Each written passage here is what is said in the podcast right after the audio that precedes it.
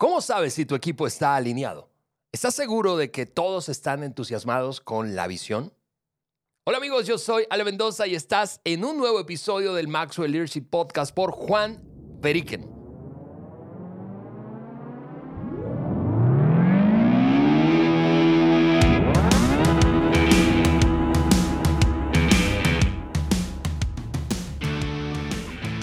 Es el podcast que agrega valor a líderes que multiplican ese valor en otros y ya estamos listísimos aquí en el estudio. Juan, mi querido Juan, una nueva serie, un nuevo episodio, episodio número 246.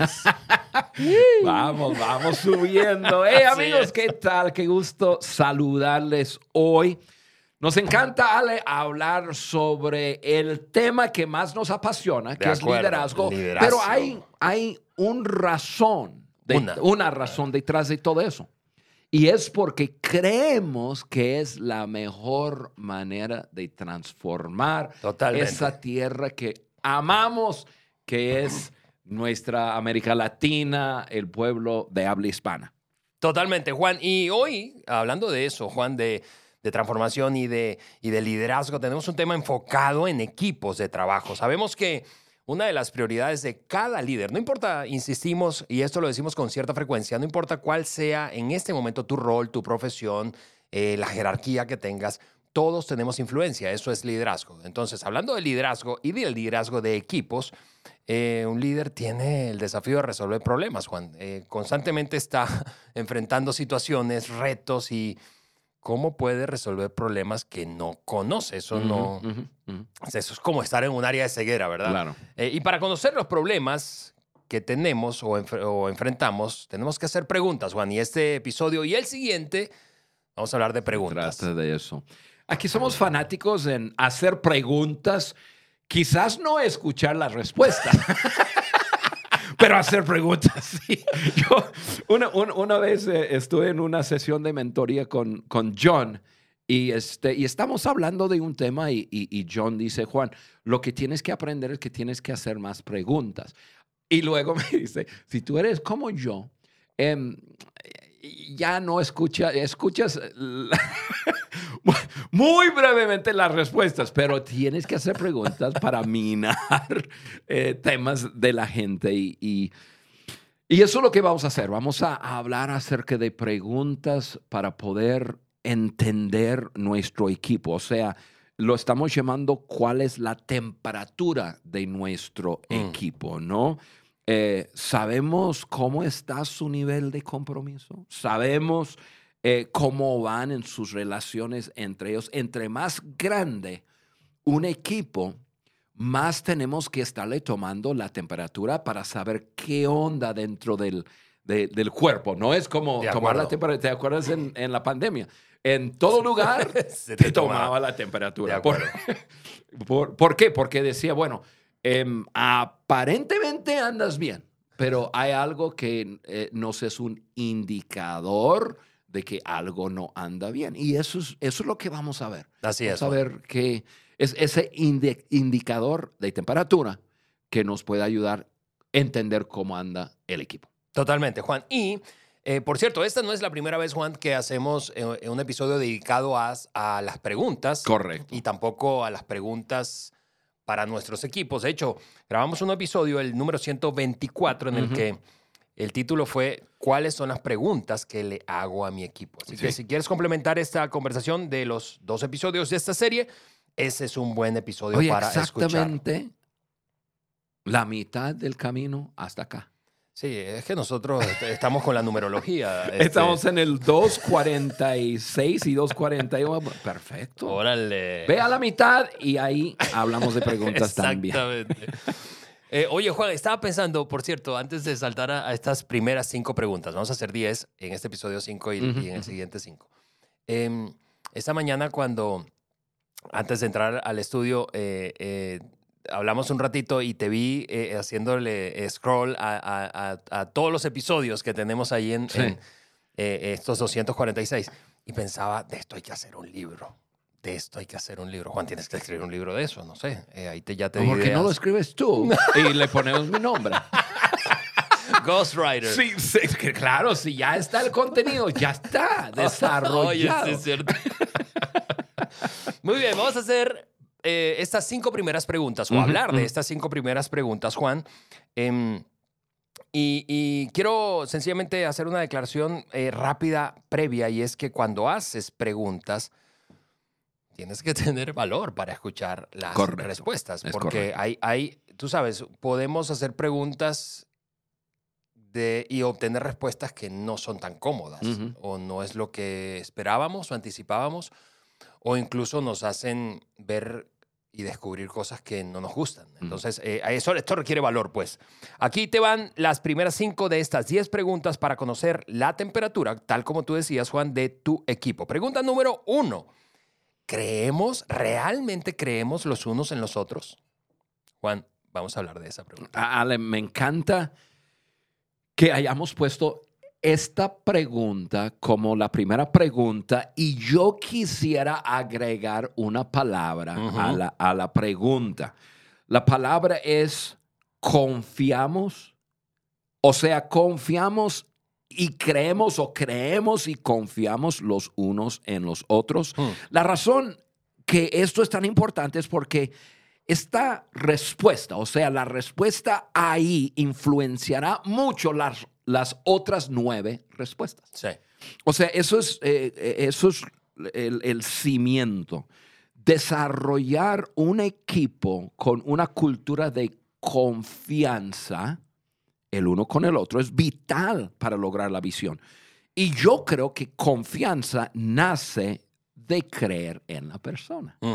O sea, brindamos un cierto nivel de, de creer y confiar en la persona, pero al nivel que creemos en una persona y la persona em, se demuestra digno de esa confianza que le hemos puesto, ya se va creciendo, ¿no? Sí, sí. Confianza. Entonces, e- e- es sumamente importante en un equipo. Yo creo que es lo más importante, la verdad, el- la confianza y el creer el uno en el otro. Juan, y, y mira, a mí me encanta que hayas agregado esa palabra de confianza porque Le hizo falta a John Maxwell esa- Sí, sí, sí. Y mira por qué lo digo, porque eh, yo creo que, yo, me parece que en América Latina, pero creo que en el mundo en general, hoy creo que la mayor crisis que vivimos es una crisis de confianza. O sea, no confiamos en las instituciones, no confiamos en los líderes, no confiamos en... Ahora, ah, eh, ah, ah, incluso hemos llegado a desconfiar de cosas que antes nunca hubiésemos desconfiado. Por ejemplo, de deportistas, de, de profesionales. Hoy, hoy alguien tiene un gran desempeño y dice... "Mm, Está tomando droga. Exactamente. Porque ha habido muchos escándalos, es decir, no- Sí. entonces hay, hay una crisis de, de confianza. Sin embargo, estamos hablando de la temperatura de nuestro equipo se puede medir respecto a cuánto confiamos el uno en el otro y creemos el uno en el otro. ¿Por qué? Porque a largo plazo toda relación, en este caso la de un equipo, se sostiene sobre una base Sí. y es la confianza. Ale, ese tema que traes a la mesa es sumamente importante porque pues eh, nuestra audiencia pues es una audiencia 100% de habla español. Bueno, hay, hay algunos que hablan portugués que escuchan. Nos escuchan de Alemania, por ejemplo. Yo, Eh, yo- Sí, pero son, son Casados con, latinos. con- casados con latinas. Es que las latinas tienen esa cosa que atrae mucho a los eu- europeos. Correcto. tu cuñada es una de ellas, Sí, ¿verdad? sí, sí, sí, sí. Em, pero mira, curiosamente, yo nací durante un tiempo y en un lugar donde fui enseñado, instruido a confiar. Ujú. Yo, yo fui in- enseñado de mis papás, confía en la policía, confías en los bomberos, confías en, en tus maestros, confía. O sea, que no solamente respetara, pero que yo pudiera confiar Sí. en ellos. Entonces yo crecí con una ventaja en que me- mi, mi cabeza es confío. De acuerdo. Ahora, yo llevo casi 40 años en América Latina. Y cuando llegué aquí, yo me encontré con una cultura distinta. Y es una cultura que es no confíes, no confíes en, en- en las personas porque no sabes qué hay detrás de. Y yo creo que es una de las cosas que socava el liderazgo más que cualquier otra cosa. De acuerdo La contigo. falta de confianza y la falta de creer en otros. Sí, Te pongo un, John dice, te pongo un 10 sobre tu cabeza y, este, Y, y- y así va a ser hasta que tú me compruebes que no debe ser así. Un 10, la máxima calificación. De acuerdo, de acuerdo. Bueno, Ale, em, sí hay algunas preguntas, eh, como cuál es la dinámica de- del equipo que un líder debe siempre estar trabajando. Y, y yo diría que fom- fomentar confianza es uno de ellos. Y entonces tú preguntas, ¿cómo? Yo voy a mencionar cinco co- cosas que apunté para, como, como para fomentar confianza. Uno, pues obviamente ser confiables. Entonces, Todo miembro del equipo debe de demostrarse confiable. Y, y el líder, pues igual. Em, atrayendo jugadores competentes la, la, cuando una persona es competente, pues uno dice, esa persona sabe lo que está hablando, esa persona es Sí. experto en su área. Puedo creer y confiar en esa persona en lo que está haciendo. Eh, número tres, resolviendo conflictos rápido. No dejes conflicto porque el conflicto dejado ahí como para brotar, florecer y causar mucho daño a la confianza que puede haber en un equipo. Entonces, resuelve el conflicto Sí, rápido. no se, no se resuelven solos. O sea, No. si no lo resuelves, la brecha se abre. Correcto. Y más adelante vamos a hablar de eso. Luego, dando todos una voz o un lugar en la mesa. Ujú. Eh, Eso l- cuando un líder da, da voz a la gente o, o- o- o- da un lugar en la mesa. Mire, este es tu lugar y tú perteneces aquí. Y, y este es tu equipo, igual como es mi, mi equipo, y tú tienes el derecho y te pido que tú hables, que traigas lo tuyo, pues eso hace crecer el equipo en, confianza. Y luego promoviendo relaciones entre los miembros, sin obligar, no puedes obligar eso.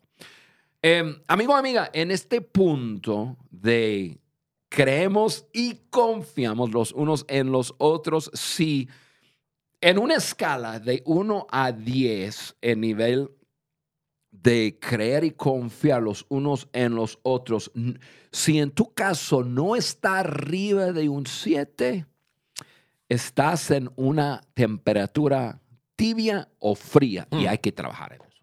Buen, buen, buena, eh, buen tip para evaluarnos, Juan. Ok, pregunta número dos. La segunda pregunta es esta. ¿Nos interesamos los unos en los otros? ¿Realmente hay un interés genuino, mutuo? Ale, en, en nuestra cultura nos valoramos los unos a los otros y animamos a las personas a poner acciones a ese valor, o sea, ag- agregar valor. Pero el interesarte por otro, los unos a otros, e- e- es como que un paso más allá. Yo Mm. puedo agregar valor a una persona que no conozco Sí. yo me tengo que interesar para conocer a esa persona. O sea, eso ya es como el, el siguiente paso. Entonces, eh, y, y- y- y eso es lo que, lo que dice, tú eres importante para mí y por eso me acerco. Eso es lo que queremos crear. Ese ambiente, es- esa cultura es lo que queremos crear en, en, una, en un equipo. Cuando un equipo tiene esas acciones, me interesas, quiero saber qué te interesa, quiero saber de tu familia, quiero, quiero acercarme. Cuando hay eso, no, hombre, la- eh, el equipo va a tener una temperatura alta. Totalmente, totalmente. Yo, yo voy a dar un ejemplo concreto, Juan, eh, respecto a, a- a cómo yo, yo he experimentado eso de ti hacia mí. Eh, cuando, por ejemplo, me preguntas de cosas que no tienen que ver con trabajo, sino, por ejemplo, una situación personal o familiar. Ujú. Eh, eh, eso, eso me hace notar que tú sabes que estoy enfrentando y que yo no soy solamente un miembro de, de tu equipo, sino una persona, un ser humano Sí. valioso para ti Ujú. y que te importo. Entonces, eh, ir a, por ejemplo, hace un mes te fuiste de viaje, es, eh, yo recuerdo que ese día te ibas de viaje y hiciste una parada en mi casa para tomar tiempo con mi esposa y conmigo para hablar de una situación eh, de Ujú, salud de uno de nuestros eh, padres. Y tomaste tiempo allí, hablamos, nos preguntaste, nos compartiste un poco de tu propia experiencia eh, eh, con Timmy y Ujú. Carla. Este, y eso fue, eso fue para nosotros un... Hay aquí un líder que no solamente nos ve como líderes o como miembros de un equipo, sino que se interesa en nuestra vida. Sí, y eso es clave en un equipo. Mm. Y entre más personas lo viven, el equipo pues se, se va uniendo. Ahora, Ale, no, no, no necesariamente quiere decir que un equipo va a ser de gran desempeño. No, no es decir que esa es la clave. No, no, no, no. Pero tiene un ingrediente necesario Así e es, importante para así es, lograrlo. Así es. El clave para lograr esto en un equipo es, es, es tener, mira, yo lo voy a decir de esta forma y luego vamos a hablar de una persona. Em, es tener, yo, yo, yo, yo estoy pensando en tener personas sanguíneas relacionales y no necesariamente tiene que ser sanguíneas, pero cuando tienes uno, quizás dos o tres personas relacionales, como que traen al equipo ese calor de, de reunirse. Sí, y cuando sí, tú sí, te reúnes con alguien, pues te, te vas a interesar por esa persona. Sí, correcto. Po- Porque no tiene que- solo que ser una situación difícil, sino disfrutar. Claro, Es decir, claro. yo pu- puedo recordar ahora que mencionas a, a esta persona de la que hablamos, que es Roberto Bautista, que correcto. ha trabajado con, contigo y con, con- conmigo y y yo con él por, por años, 20 más años.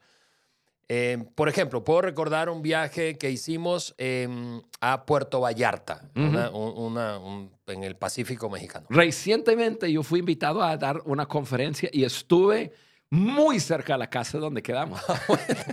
Pero recuerdo ahí con Roberto, fue una botana, o sea, un Claro. vacilón y es, es, es- es pegamento eh, para esto que eh, eh, de interesarnos el uno en el otro. Porque no, insisto, Sí. no solamente son cosas complicadas de la vida del otro, sino No. que disfrutas, que te gusta, como dice John, que te hace soñar, que te hace reír. Sí. Eh, eh, y Yo nos me- reímos un chorro. Eh, Ale, yo me acuerdo que antes de invitar a Roberto, porque después de Roberto te, eh, te invitamos a ti a- eh, y tu familia llegar a México, no sabía lo que hacía falta en el equipo. O sea, hacía falta esto, pero no sabía. Yo, mi temperamento, mi personalidad es Es distinto un tipo manso, eh, este, muy, muy tímido. y frío. Pero eh, he aprendido de ustedes también, pero cuando, cuando Roberto llegó y comenzó a, a relacionarse con las personas y comenzó a suceder una dinámica distinta en el equipo de interesarse el uno para el otro, reunirse en, en tiempos diferentes que el lugar de trabajo y todo, yo dije, wow, esto es poderoso.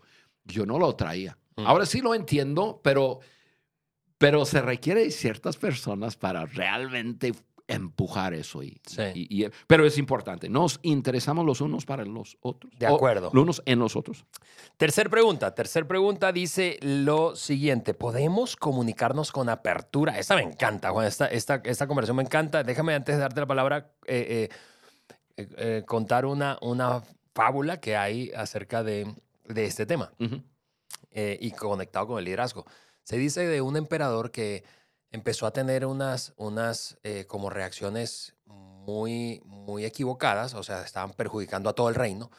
Y entonces los consejeros em- se acercaron y empezaron a decirle, no, y a cada consejero que le decía algo que él no quería escuchar, lo mandaba a decapitar, lo que cortaran la cabeza. Entonces ya en un punto ya Ya nadie te nadie quería acercarse, ¿verdad? Hasta que empezó a caer en un, en un nivel de locura, de delirio, que empezó a andar desnudo, dentro y fuera del, del palacio. Y nadie le decía nada. Eh, de, hecho, le preguntaba, ¿cómo me veo? "Ma- Majestad, se ve magnífico. Y, y por, por, precisamente porque no, no había esta apertura. Claro. Hasta que un niño, un niño chiquitito de unos ocho años, lo ve a la distancia en una de esas eh, eh, caravanas que andan eh, desnudo y el, y, el, y el niño le grita, el emperador está desnudo. y es la única, la única persona que se atrevió a decirle lo que él ya no permitía porque no había apertura. Ujú. O sea, y eso nos puede pasar a muchos de nosotros como líderes. Como esposos, como padres, como líderes de equipo, mm, no, nadie se atreve a decirme nada porque yo no, ya no doy, doy espacio, porque el decapito al que se atreva a, a decirme Claro. algo que no quiero. Claro.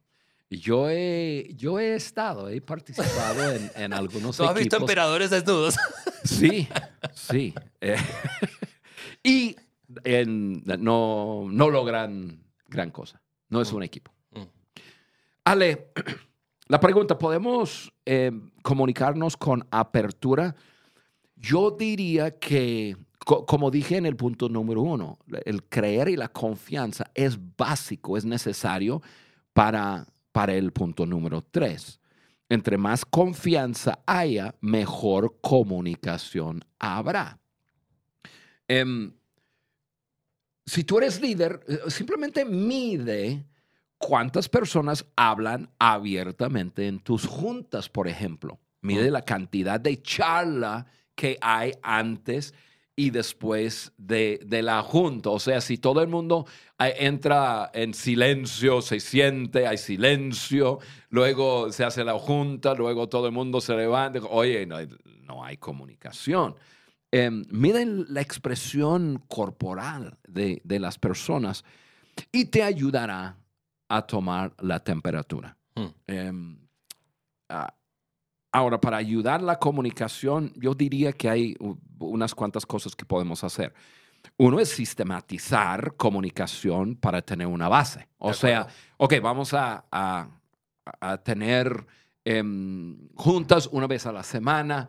eh, vamos a tener un uno a uno una vez a la semana. O sea, eso es sistematizar. Eso Sí. es decir, ok, esos son espacios en que tenemos que comunicarnos y eso ya, ya, ya abre paso a que, que pueden comunicar en momentos que quieren. Luego, fomentar, número dos, fomentar tipo, em, tiempos relacionales de interacción. interacción. Hemos hecho offsites con otros equipos y fomentamos tiempos de interacción ah, en deportes, en desafíos, en, en- en diferentes cosas, ¿no? Pero fomentar eh, las relaciones. Eh, un líder, número tres, un, sé un líder abierto, honesto y comunicativo. O sea, e- eso va a ayudar a, a- a los otros decir, ah, ah, aquí se puede ser honesto Sí. aquí uno puede comunicar, uno, uno, uno puede abrirse y, y- y eso es permitido en nuestra cultura. Y, y, o, por último, ayudando con la comunicación, permite y anima a las personas que usen su voz, que usen su voz, eh, para bien, obviamente. De acuerdo. Sí, yo creo que es cuidando el tono. Si tú eres miembro de un equipo, porque no todos nosotros somos líderes de un equipo, pero si tú eres miembro de un equipo, no, yo, yo, yo quiero pedirte que no tomes este punto como para justificar decir cosas de mala manera, con un mal abordaje y decir, bueno, pero entonces aquí no hay apertura. No, no, no. Eh, usa un buen, un buen abordaje, ¿verdad? Eh, pero no dejes de decirlo. Correcto. Es decir, encuentra el momento, el lugar, el espacio oportuno, pero no dejes de decirlo. Nú- número, número cuatro, Juan, cuarta pregunta, es, ¿sabemos cuáles son las metas del equipo? Recuerden, estamos hablando de preguntas para ver si nuestro equipo está alineado. Las metas son necesarias porque son un, objetivo ahí enfrente. Sí. A- Ale, eh, la pregunta ahí, eh, un líder puede simplemente decir, si, si alguien preguntara a cualquier persona de tu equipo, la persona podría compartir las metas de, de su área y luego las metas en general. Mm, As- Así tomas la temperatura. Em, mira, todo equipo tiene su sistema de operar sí. desa- desarrollado intencionalmente o no, entenderlo o no, todos tienen un sistema. sí. Em, las mejores metas son las que se establece el equipo. O sea, em, ahorita vamos a hablar un poco acerca de nuestro sistema de, de operar. Pero si un líder, y, y eso lo he visto bastantes veces, Ale, si un líder impone las metas, el líder, porque muchas veces los líderes dicen, ah, bueno, yo soy el líder, yo tengo la visión, yo les digo cuáles son las metas. O, o yo, o se supone que yo soy el responsable. Ah, correcto. Y llega a la mesa a decir, ok, estas son las metas del año. Mira, yo te prometo que para la mayoría de las personas entra por un oído y se va por el otro. O sea, no tuvieron parte en ellos y los ven y dicen, ay, pues qué buenas metas, ay, uff, qué desafiantes, ojalá lleguemos, lle- lleguemos. Pero, pero no están apropiándose de las metas. Nos apropiamos de las metas que nosotros ayudamos a Correcto. desarrollar. Entonces, si tú quieres, en este número cuatro, sabemos cuáles son las metas de la organización. Si tú quieres que tu gente entiendan bien cuáles son sus metas, las metas de la organización y las abrace y se adueñen de ellas, permite que sean parte de- de- del grupo que, que las, las desarrolla. Yo, el líder que no permite a, otros a desarrollar las metas junto con él o con ella es un líder inseguro. Y, y, Juan, eh, eh, eh, voy a decirlo en una frase, como, como tomando esto que acabas de compartir, a mayor nivel de participación, mayor nivel de compromiso. Eh, escuchamos a demasiados líderes quejarse del bajo nivel de compromiso que tiene su gente, Sí. en su empresa, su equipo, su departamento. Eh, pero la Y- siguiente pregunta que le hacemos es, Sí. ¿cuánta participación tiene tu Exactamente. gente? Normalmente el problema es un problema de liderazgo, no invitando la participación del equipo. Mm. Ahora, la pregunta es, ¿cuál es su sistema de establecer metas? ¿Lo haces solo, sola? Em, ¿Lo haces en equipo? Em, y, y- y luego con las metas, ¿cómo cascadas, no? ¿Cómo, cómo haces que esas metas se filtra del, de- del equipo a todas las personas en la organización? Ale, nosotros tenemos un sistema, no es el único sistema, pero usamos un, un sistema. Em, hablamos un poco de eso. Sí, claro que sí, Juan. Eh, hemos aprendido de, em, por cierto, que es un, es un libro para recomendarles, eh, es un librito que se llama eh, Tracción, está en, en inglés y en español, tiene el mismo título, eh, título es- en español e inglés, Traction, Tracción, de Gino Wickman, em, y aprendimos de esa filosofía em, de tracción a construir un sistema, un sistema que, como dices, Juan, establece una meta a 10 años eh, y luego un panorama, más o menos cómo se ve o debe verse en tres años para saber o tener la certeza de que vamos en la dirección correcta. Y luego de ese panorama establecemos ahora sí un plan a un año, esas son metas a un año. Y esas metas a un año como equipo, como tú dices, eso, solo- eso lo hacemos en un offsite de dos días anualmente. Como equipo tomamos esas metas y decimos, eh, así se ve eh, este año eh, próximo, terminando de tal manera que nos lleve al panorama y por lo tanto a, las meta, a la meta grande de Así 10 es. años. Ah, perfecto. Y eso entonces nos lleva a como a diseccionar, a partir en pedazos más chiquitos, rocas o piedras más pequeñas, prioridades más pequeñas de tres meses y en los siguientes tres meses cuáles son esas prioridades en las que vamos a trabajar. Eso, y eso se traduce en el sistema o la frecuencia que hablabas de las juntas, Juan, Ujú. de sistematizar la comunicación. Semanalmente tenemos un espacio para revisar quién es responsable de esta gran prioridad para los siguientes tres meses del equipo de liderazgo y qué ocurrió esta semana para saber que en tres meses vamos a haberlo Sí, completado. sí. No decir, ojalá eh, eh, eh, lo logremos o llegar al plazo de tres meses a ver cómo te fue. No, es semanalmente estamos dándole seguimiento. Y a- rendición de cuentas. Rendimos cuenta de las actividades claves que nos permitan lograr esas es- esa prioridad a tres meses y nos lleve a lograr esas metas a, 10 años, a, a un año y al panorama 3 y la meta 10. ¿Ves? Pa- parece un poco complejo, pero el punto es este, Juan. Pero es bueno. Es muy bueno, porque especialmente yo diré esto, hablando de América Latina, nosotros, eh, una gran debilidad que tenemos respecto a otras culturas, Ujú. naturalmente, ¿verdad? Es que empezamos con ganas, con pasión, con fuego, ¿verdad? Pero no tenemos la consistencia. Y un sistema así nos permite ser consistentes. Sí, obliga Así la es. consistencia. así Eh, es. eh, entonces, no, nos fuimos en, ¿te das cuenta? Nos fuimos a hablar acerca de cómo establecemos metas, porque eso es principal en contestar la pregunta. Sabemos cuáles eh, son las metas del equipo, pues depende cómo tú estableces tus metas, Ujú. si la gente va a saber cuáles son las metas. Totalmente, Juan. Terminamos con la última pregunta, ¿te parece? Dale. Es la número 5 y dice así, ¿todos estamos comprometidos con las metas? Ahora estamos, ok, ya están claras las metas, ahora hablemos de el compromiso. Y parti- participé y ahora sí estoy comprometido. Sí, y la respuesta ahí, todo el equipo será tan fuerte como la persona menos comprometida. O sea, ok, ahí están las metas y uno está al 100%, 80%, 30%. El equipo será tan fuerte como el compromiso de la persona menos comprometida. En el libro de las 17 leyes incuestionables del trabajo en equipo, John Maxwell habla acerca del eslabón débil. Hmm. El eslabón débil es débil por uno de, una de dos razones. Uno, por falta de competencia, o sea, tienen que crecer en algún área, o por falta de compromiso. No es la manzana podrida, que ya es actitudes. actitud.